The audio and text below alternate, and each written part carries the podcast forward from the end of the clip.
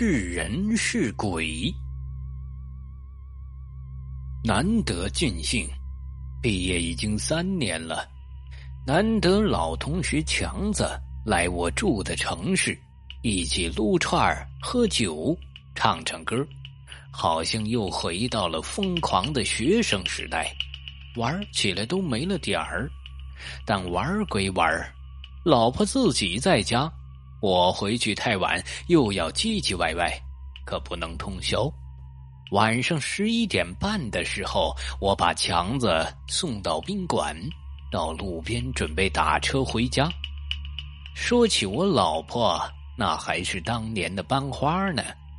跟我结婚了，就完全变成了家庭主妇，成天相夫教子，确实有些烦了。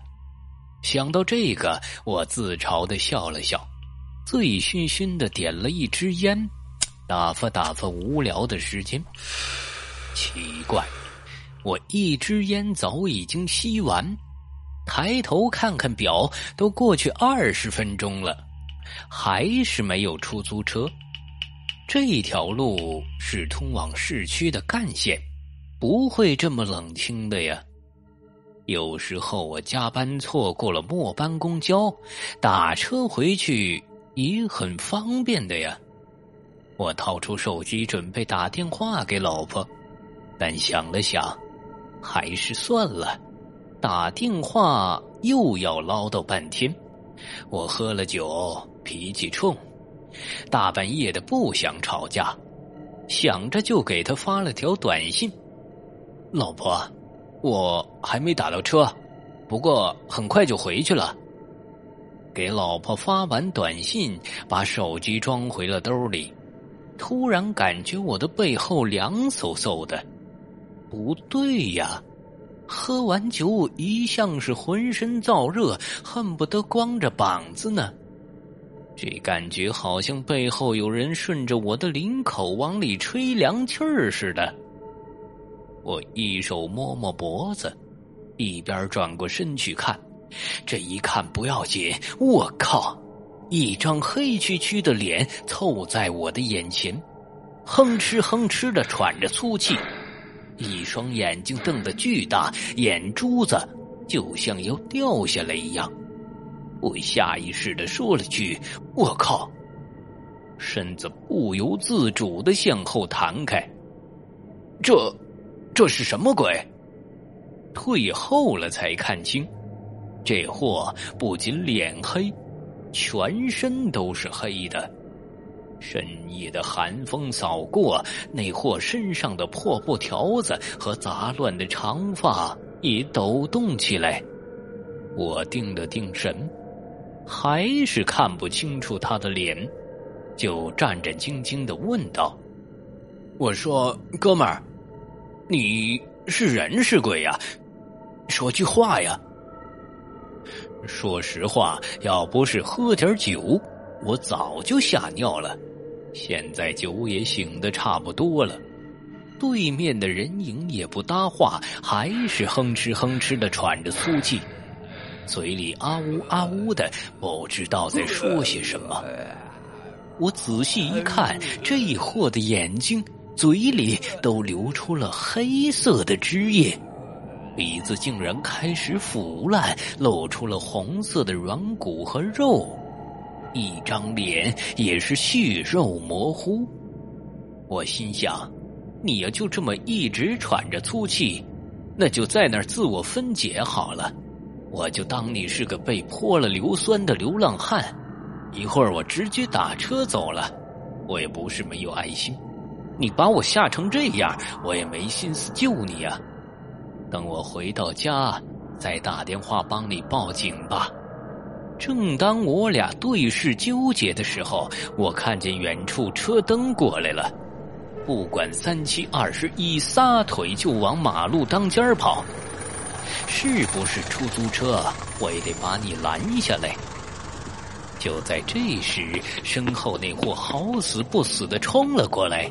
嘴里啊呜啊呜的，也变成了凄厉的嘶吼，那声音几乎要刺破我的耳膜，我不由得捂住耳朵。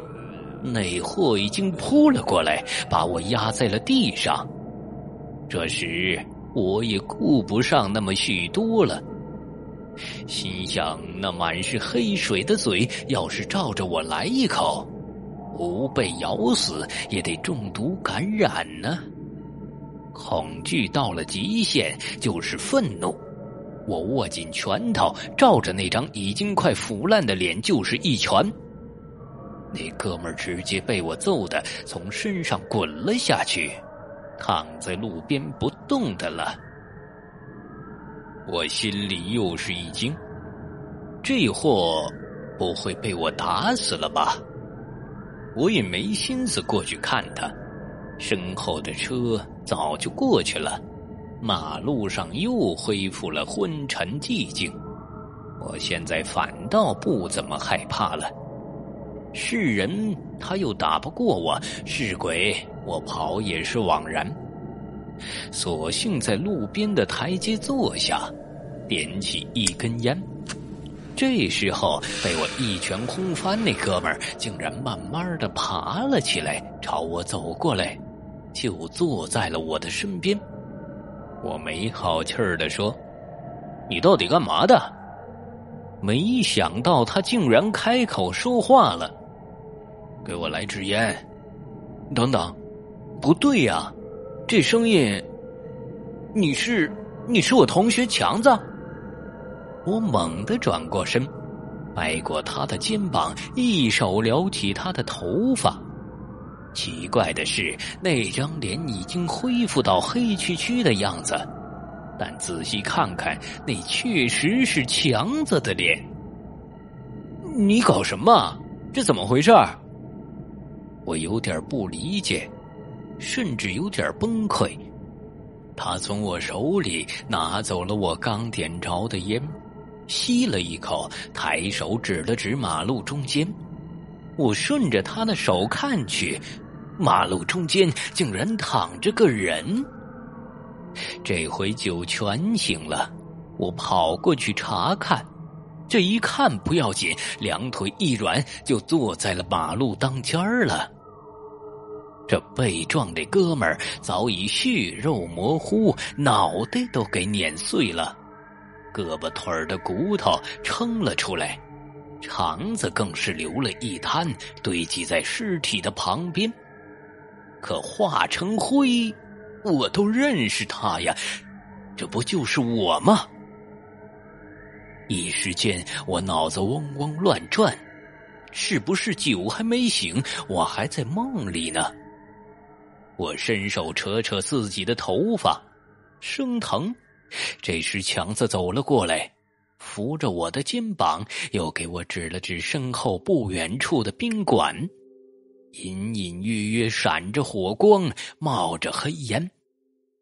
怎么回事啊，强子？发生什么了？我双目无神，说话有气无力。咱俩喝多了，你把我送到宾馆，我在床上躺着，你说抽根烟就走，不小心打火机掉在了地上，把地毯给烧着了。你这小子倒好，撒腿就往外跑，我没来得及跑，在里面就被直接火化了。说着，朝宾馆努努嘴，然后不知怎么回事儿我就跑出了宾馆。我看见你在路边等车，想过去跟你说话，却发不出声音。接着，忽然看见马路上你的尸体了。我就明白了，那会儿咱俩都完蛋了。你从宾馆跑出来，到路上就被车撞死了。我隐约记起了，从 KTV 出来到宾馆点烟着火逃跑被撞，一幕幕像过电影一样飞快但又清晰。那你干嘛拦着我？怕我被车撞？我不都已经是鬼了吗？我有些无奈，更多的是愧疚。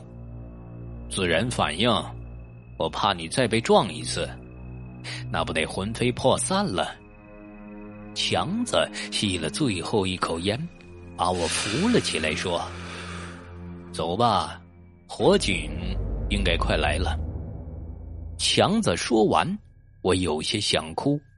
远处也隐隐约约的响起了火警的警报声。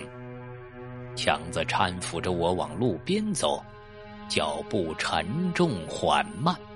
忽然又想起一件事儿，我就折腾回去，蹲在自己的尸体旁边，在衣兜里翻出了手机。手机屏已经裂开了，但是还可以用。我翻了翻短信的发件箱，果然没有发给老婆的记录。